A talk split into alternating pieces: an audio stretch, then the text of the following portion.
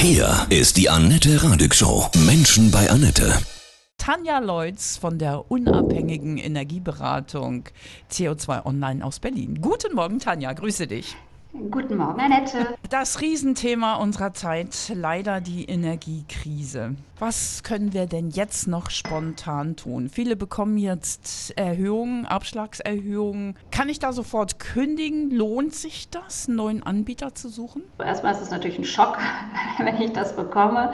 Ist aber auch ein Anlass, sich nochmal anzuschauen, was für einen Vertrag habe ich da eigentlich und was für Kosten bezahle ich dort. Und wenn ich eine Preiserhöhung bekomme, dann habe ich ein Sonderkündigungsrecht. Also das heißt, ich kann den Vertrag kündigen und mir auch einen neuen Anbieter suchen. Und das sollte man dann einfach auf den Portalen, die es dort gibt, auch mal machen und nachschauen, was äh, sind da andere Angebote, auch bei dem Grundversorger, der in meiner Region tätig ist. Die, diese Tarife sind manchmal vielleicht nicht in diesen äh, Tarifzählern drin. Und dann habe ich die Möglichkeit zu kündigen und einen neuen Vertrag auch zu schließen. Aus deiner Erfahrung sind die Grundversorger denn im Momentan vielleicht noch die günstigsten? Teilweise ja, aber es macht wirklich Sinn. Also wir haben da solche Turbulenzen im Moment am Markt und äh, da macht es sehr viel Sinn, wirklich äh, Zeit zu investieren und die Tarife miteinander zu vergleichen und vor allen Dingen auch nochmal zu schauen, wie lange ist die Preisgarantie und ähm, da ist das dann so ein bisschen, hängt das von mir selber ab. Ja, ähm, mache ich das jetzt, dass ich mal sage, ich habe eine Preisgarantie jetzt zumindest für ein Jahr, damit ich da mich gut drauf einstellen kann und weiß, was auf mich zukommt. Aber wie gesagt, da sind große Turbulenzen. Man kann sagen, also wir gehen aktuell davon aus, dass die Grundversorger die günstigeren Energieanbieter ja. sind. Ja, das ist schon. Preisgarantie? Können die Unternehmen denn quasi im Monatstag neue Preise festlegen? So nach dem Motto, der Gaspreis wird teurer, wir müssen jetzt nachlegen. Also dass man, dass das ein Fass ohne Boden wird? Ja, das können die schon machen. Also es ist halt, wie gesagt, dass die Frage ist, was habe ich für eine Pre Preisgarantie in meinem Vertrag äh, drin stehen? Ja, da, das kann gut sein, dass da mindestens ein Jahr drin steht oder ähm, vielleicht sogar auch ein bisschen länger. Ähm, dann kann er das natürlich nicht tun. Aber wenn das nicht der Fall ist, dann hat der Anbieter die Möglichkeit dazu, ja. Mhm diese Gasumlage. Da wird jetzt aber doch noch drüber gestritten, ob die vielleicht doch kommt oder nicht. Das ist ja alles auch irgendwie völlig undurchsichtig. Wenn die jetzt nicht kommen sollte, dann müsste sich, müssten sich die Tarife doch ein bisschen verringern wieder. Also die Gasumlage ist ja noch nicht drauf. Ne? Die, mhm. soll ja ab, so. also die soll jetzt ab Oktober kommen, mhm. 2,4 Cent pro Kilowattstunde Gas. Und in der Diskussion ist im Moment ja auch noch, dass die Mehrwertsteuer auf Gas dann in dem Zuge auch gesenkt wird. Also da ist wirklich im Moment, solche Zeiten haben wir noch nicht erlebt, dass mhm. da quasi jeder Tag ja eine neue Information bringt oder auch nochmal äh, ähm, Ideen in Frage gestellt werden. Deswegen ist es im Moment ein bisschen schwierig zu sagen, was kommt denn da jetzt eigentlich ganz genau auf die Verbraucher zu. Mhm.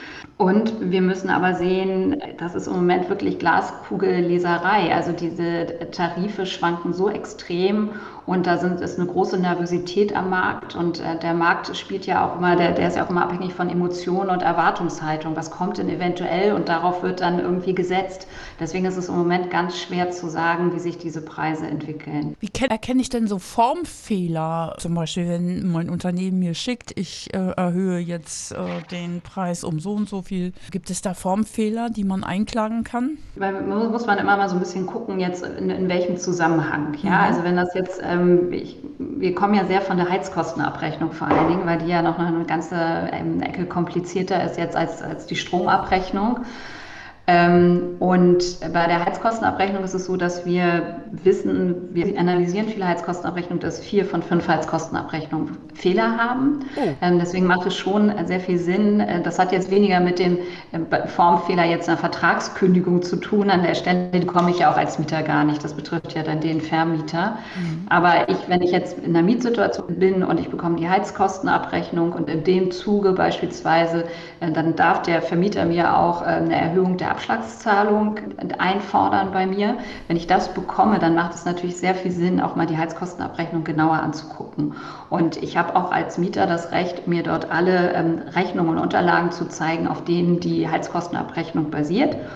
Wenn mir da irgendwelche Auffälligkeiten erscheinen oder wenn ich eine Abrechnung zum Beispiel mit einer Vorjahresabrechnung mal vergleiche und da große Differenzen auftauchen oder mir irgendwelche Sachen irgendwie unerklärlich erscheinen, dann empfehlen wir auf jeden Fall, immer dazu, auch mal zum Mieterverein zu gehen. Wenn ich dort Mitglied beispielsweise bin, ist in der Regel eigentlich so eine Heizkostenberatung kostenlos und die können wirklich auf einen Blick sehen, ist denn diese Abrechnung korrekt? Mhm. Ja, und ist es in dem Zuge dann auch korrekt, dass eine Erhöhung der Abschlagszahlung gefordert wird. Also vier von fünf im Schnitt ja, sind nicht korrekt. Es, ja, ja, ja, das ist, ähm, und die sind ja auch immer sehr undurchsichtig, muss ja, man sagen. Ja, ich also, steige gar nicht durch. Hm. Ja. Wenn man kein Zahlenmensch ist, dann. Uff. Ne? Ja, und auch selbst, Annette, glaube ich, auch wenn man Zahlenmensch mhm. ist, weil äh, die Begrifflichkeiten sind alle unterschiedlich. Ja. Die Heizkostenabrechnungen sind ganz schwer. Wenn ich eine habe und, und, und eine Freundin von mir, wenn wir die mal miteinander nebeneinander liegen, dann werden die mit großer Wahrscheinlichkeit sehr unterschiedlich aussehen. Äh, die Positionen sind unterschiedlich. Wo steht eigentlich was? Also, dass ich dort auf einen Blick erkenne, wirklich, was bezahle ich eigentlich? Wie könnte ich weniger, was könnte ich, vielleicht ist das ein angemessener Preis? Das ist sehr, sehr schwer. Deswegen empfehlen wir auch noch, wenn man jetzt sagt, ich will jetzt nicht gleich zum Mieterverein gehen, man kann auch sehr gut bei uns auf der Seite bei co2online.de einen Heizcheck machen. Das ist ein interaktives Tool und da kann ich schon mal meine Abrechnung auch vergleichen mit ähnlichen Haushalten und mhm. bekomme schon mal ein gutes Gefühl, wenn jetzt der Preis so sehr hoch ist, liegt es jetzt daran, also es liegt natürlich auch daran, dass im Moment ähm, Öl und Gas extrem teuer sind, aber liegt es vielleicht auch daran, dass ich einfach viel zu viel verbrauche und äh, verbrauche ich auch mehr als durchschnittliche Haushalte, die in, einer ähnlichen, in einem ähnlichen Gebäude wohnen. Und das sind, finde ich, schon mal ganz wichtige Indikatoren, dass man auch weiß, wo muss ich denn da eigentlich ansetzen. Und es sagt mir auch noch mal was zu den, zu den Preisen, die da drin stehen. Also auch zu den, vielleicht kriege ich ein Indiz, ja, kauft mein Vermieter einfach auch viel zu teuer im Moment Energie ein. Und dann könnte man ja auch noch mal auch ins Gespräch gehen oder äh, die Hausverwaltung mal darauf hinweisen und sagen, ich würde es sehr begrüßen, wenn Sie noch mal schauen, ob es auch da günstigere Anbieter mhm. gibt. Dieser Energiecheck, Heizkostencheck ist bei euch kostenlos auf der Seite. Der ist, ja, der ist neutral. Das ist ein kostenloser mhm. Service, den Bürger nutzen können. Wenn ich jetzt bei meinem Energieversorger anrufe und sage, Kinders, ich kann das nicht bezahlen, kann ich den Abschlag verhandeln? Was kann ich denn tun, wenn ich in Not bin? Es gibt die Möglichkeiten, ähm, Zahlungsaufschub zu verhandeln oder auch ähm, Ratenzahlungen zu vereinbaren. Im Moment ist es ja auch so, dass es gibt ja verschiedene Entlastungspakete, die die Bundesregierung äh, beschlossen hat. Und darin wurde auch beschlossen, dass die, eine mögliche Gassperre ausgesetzt wird. Ähm, aber es ist trotzdem möglich, dass, also wenn ich da nicht bezahle, ähm, aber es ist dann trotzdem möglich, dass ich eine Kündigung erhalte. Und ähm, das will man natürlich mit allen Mitteln vermeiden. Also was wir da schon empfehlen, ist, man sollte auf jeden Fall ein Gespräch mit dem Energieversorger suchen und sich dann vielleicht auch an anderer Stelle nochmal in Ruhe hinsetzen und überlegen, wie, wie kann ich mit diesen gestiegenen Kosten umgehen, ähm, bevor man halt in so einen Strudel reinrutscht. Ja, ja es gibt mhm. ja auch noch andere Anlaufstellen. Es gibt die, die Schuldnerberatung und so weiter. Also dass man einfach, ich glaube, je eher man sich damit auseinandersetzt, desto mehr Handlungsmöglichkeiten hat man mhm. noch, um da eventuell auch gegenzusteuern. Rätst du denn schon, dass man sich Geld weglegt für dann die die Stunde X, wo dann die große Grundabrechnung kommt? Ich würde das machen. Es gibt ja auch einige Vermieter jetzt, die das aktuell tun, dass die sagen, also wir, also wir schlagen eine neue Abschlagshöhe vor, weil wir einfach davon ausgehen, dass im nächsten Abrechnungsjahr die, die Heizkostenabrechnung, die ich ja jetzt noch bekomme, die bezieht sich ja nicht auf das aktuelle Jahr, sondern die bezieht sich auf den Abrechnungszeitraum 2021. Hm. Und wir haben jetzt aktuell die Steigerung, die ich als Mieter ja noch gar nicht, die bezahle ich ja noch gar nicht. Also ich habe ja eine Voraussetzung Auszahlung der Heizkosten gemacht, die ist fest. Und das Jahr 22 äh, läuft ja noch und die tatsächliche Abrechnung, wann ich denn, wenn ich dann auch dann erfahre, ob ich nachzahlen muss, die kommt dann im Laufe des nächsten Jahres. Also ein bisschen der dicke Hammer kommt dann, ja. ja. Und ähm, deswegen würde ich auf jeden Fall dort, wenn man die Möglichkeit finanziell hat, Geld zur Seite legen. Ist ja ähnlich so, sollte man ja vielleicht auch machen, wenn man bestimmte Elektrogeräte hat, die ein gewisses Alter haben, dass man auch sagt, ich mache das auch, dass ich monatlich versuche, 50 Euro oder so zur Seite zu legen, damit ich einfach einen Puffer habe und nicht in Schwierigkeiten gerate, wenn dann auf einmal der Kühlschrank kaputt geht oder die Waschmaschine, die ich ja doch dringend auch benötige. Wo kann ich denn finanzielle Unterstützung beantragen? Die Bundesregierung hat ja jetzt auch einige Maßnahmen beschlossen, die dazu beitragen sollen, dass diese Mehrkosten, die auf mich zukommen, im Bereich der Energie auch abgefedert werden. Also zum einen das Kindergeld wird erhöht. Es ähm, gibt Einmalzahlungen für Studierende und für Rentner und auch noch einige andere Sachen. Und das andere ist auch, dass eine Reform des Wohngeldes jetzt ähm, stattfindet und ab nächsten Jahr insgesamt ähm, zwei Millionen Menschen Anspruch auf dieses Wohngeld haben werden. Und da mit diesem Wohngeld werden ja vor allen Dingen einkommensschwache Haushalte unterstützt. Und man kann diesen, dieses Wohngeld beantragen bei der örtlich zuständigen Wohngeldbehörde. Das wird sicherlich jetzt nicht für alle Haushalte ausreichen und so, so ist das ja immer mit diesen Maßnahmen, aber es sind zumindest schon mal einige äh, Aktivitäten, die dazu beitragen sollen, dass vor allen Dingen einkommensschwachere Haushalte auch eine Unterstützung erfahren. Ja. Nochmal ganz schnell, das interessiert mich auch. Wenn ich jetzt einen neuen Tarif äh, festlege oder einen neuen Anbieter nehme, würdest du raten, da festgelegte Laufzeiten abzuschließen? Das hatten wir eingangs ja so ein bisschen ja. schon das Thema. Die, die Preise sind im Moment sehr, sehr instabil und es ist sehr, sehr viel äh, Turbulenz da.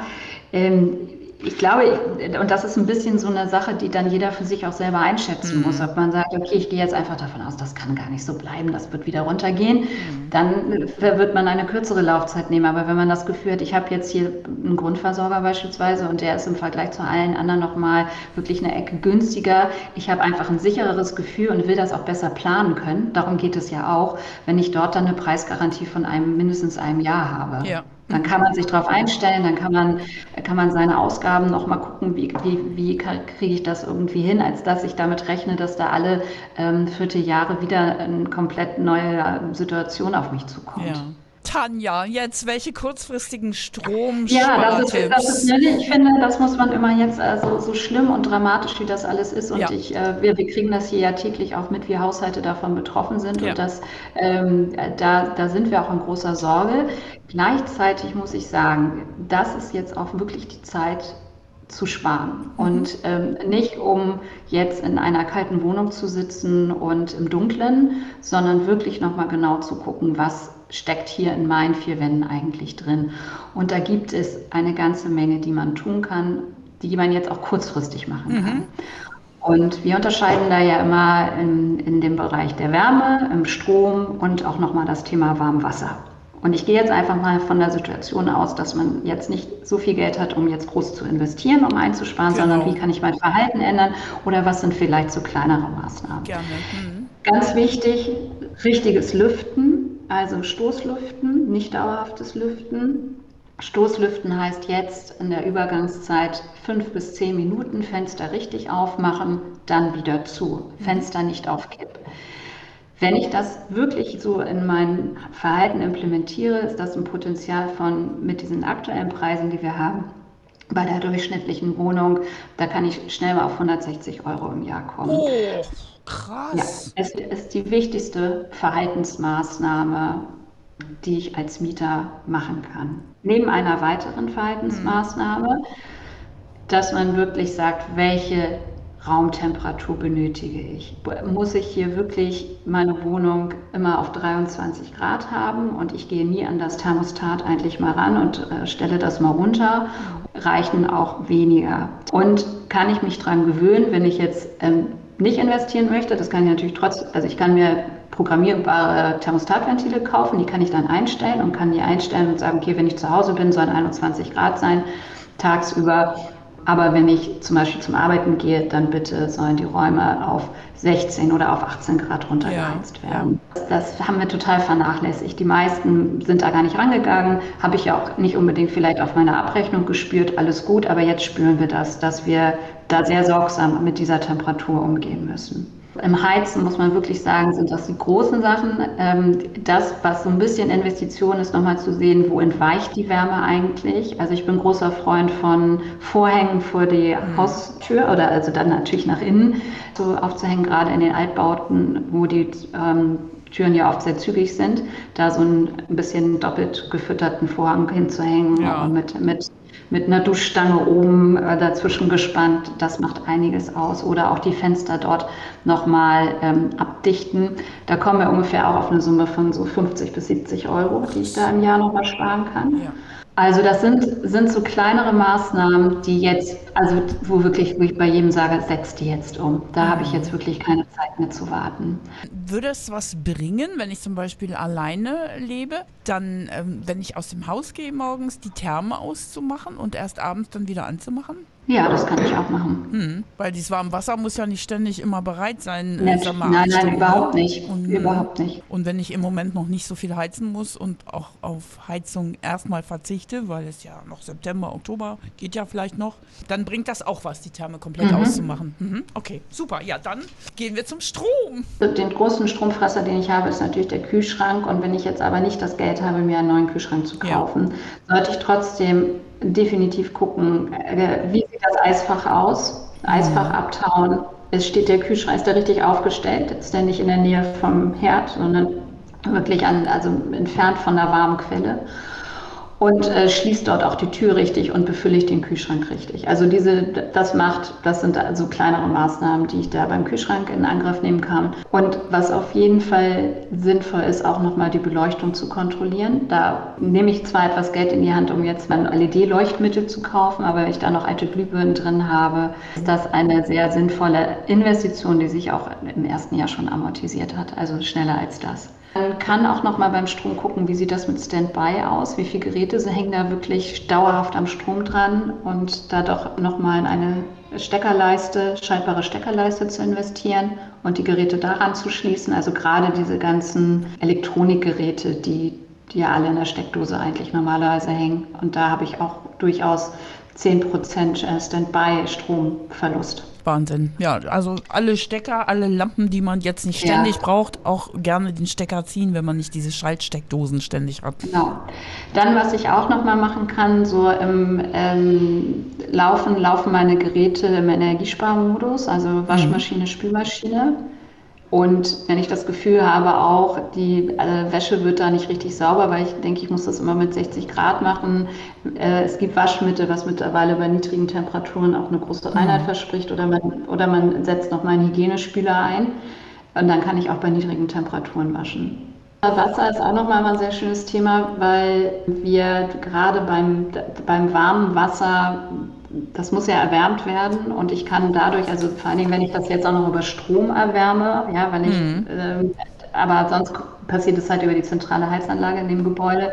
Da habe ich auch nochmal die Möglichkeit, Hände waschen kann ich ausschließlich mit kaltem Wasser machen. Kann, wenn ich da eine gute, vernünftige Seife habe, dann ist das auch aus hygienischen Gesichtspunkten reicht das vollkommen aus. Und unsere Lieblingsempfehlung ist der Sparduschkopf. Da bezahle ich zwar einmal fünf, zwischen 15 und 20 Euro, aber durch die geringere Menge, die durchfließt und wo ich trotzdem noch ein angenehmes Duschgefühl habe, habe ich eine enorme Einsparung an warmem Wasser, wofür ich dann halt nicht Energiekosten zahlen muss. Da reicht vollkommen ein Durchlauf von, von sechs Litern. Da kann man mal gucken, sechs Liter reichen, reichen aus. Damit haben wir gute Erfahrungen gemacht, dass man dann auch nicht das Gefühl hat, das tröpfelt da so durch, sondern es ist trotzdem angenehm. Und das kann schnell jetzt zwischen 200 und 300 Euro ausmachen. Wahnsinn. Boah, sind das Ja. tolle Tipps.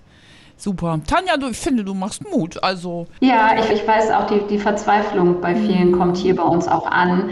Nur wir müssen uns immer wieder bewusst machen, am unabhängigsten mache ich mich von der Preisentwicklung, wenn ich wenig verbrauche. Ja.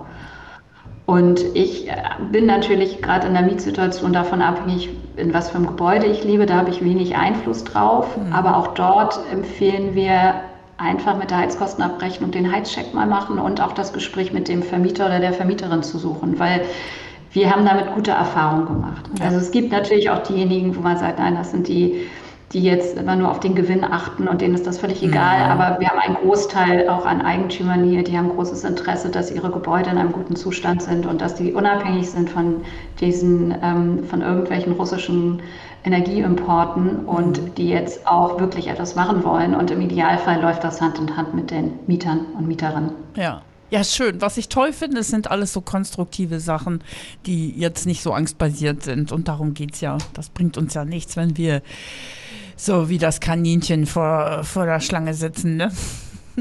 Ja, und man muss auch noch mal ein bisschen sehen, also jetzt gerade bei diesem Thema der Heizkosten, die beziehen sich ja dann wirklich auf auch ein ganzes Jahr. Ja. Und wenn wir jetzt Preise aktuell sehen, also die muss man sich immer noch mal in diesen Ablauf äh, der, der Abrechnung versetzen. Die Abrechnung, die ich jetzt habe oder die ich jetzt bekomme, bezieht sich auf das Jahr Heizjahr 2021.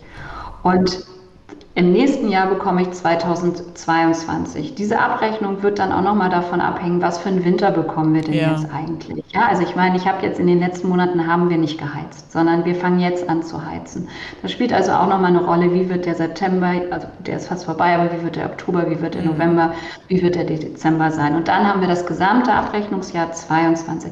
Und 23 ist dann wieder so. Da müssen wir sehen, wie sind dann die Preise und wie werden die Temperaturen sein, was haben vielleicht für Maßnahmen am Gebäude ähm, stattgefunden. Das heißt nicht, dass es eine Entwarnung gibt, aber wir müssen auch gucken, dass wir jetzt nicht zu nervös, zu panisch werden, hm. sondern uns darauf konzentrieren, alles klar, jetzt ist die Zeit zu gucken, was kann ich tun, um von meinem Verbrauch, mit meinem Verbrauch runterzukommen. Tanja, tausend Dank. Das ist total ja. mutmachend. Ja, gerne, ja. gerne. Ich hoffe, also und es gibt noch eine ganze Reihe mehr an Tipps. Die haben wir bei uns auch alle bei, bei CO2online.de nach den verschiedenen Energieträgern aufgeschlüsselt. Da sind auch immer Beispielrechnungen dabei. Super. Also ich weiß, man kann das nicht immer alles sofort alles an einem Tag machen, aber man kann mhm. sich hinsetzen und vielleicht einen Plan machen und sagen, ich nehme mir jeden Monat eine Maßnahme vor und wenn man da noch Hilfestellung braucht, dann findet man da bei uns noch ganz viel Information. Super. Von Herzen tausend Dank, Tanja Leutz von CO2 Online, der unabhängigen Energieberatung aus Berlin. Ich danke dir sehr. Dankeschön.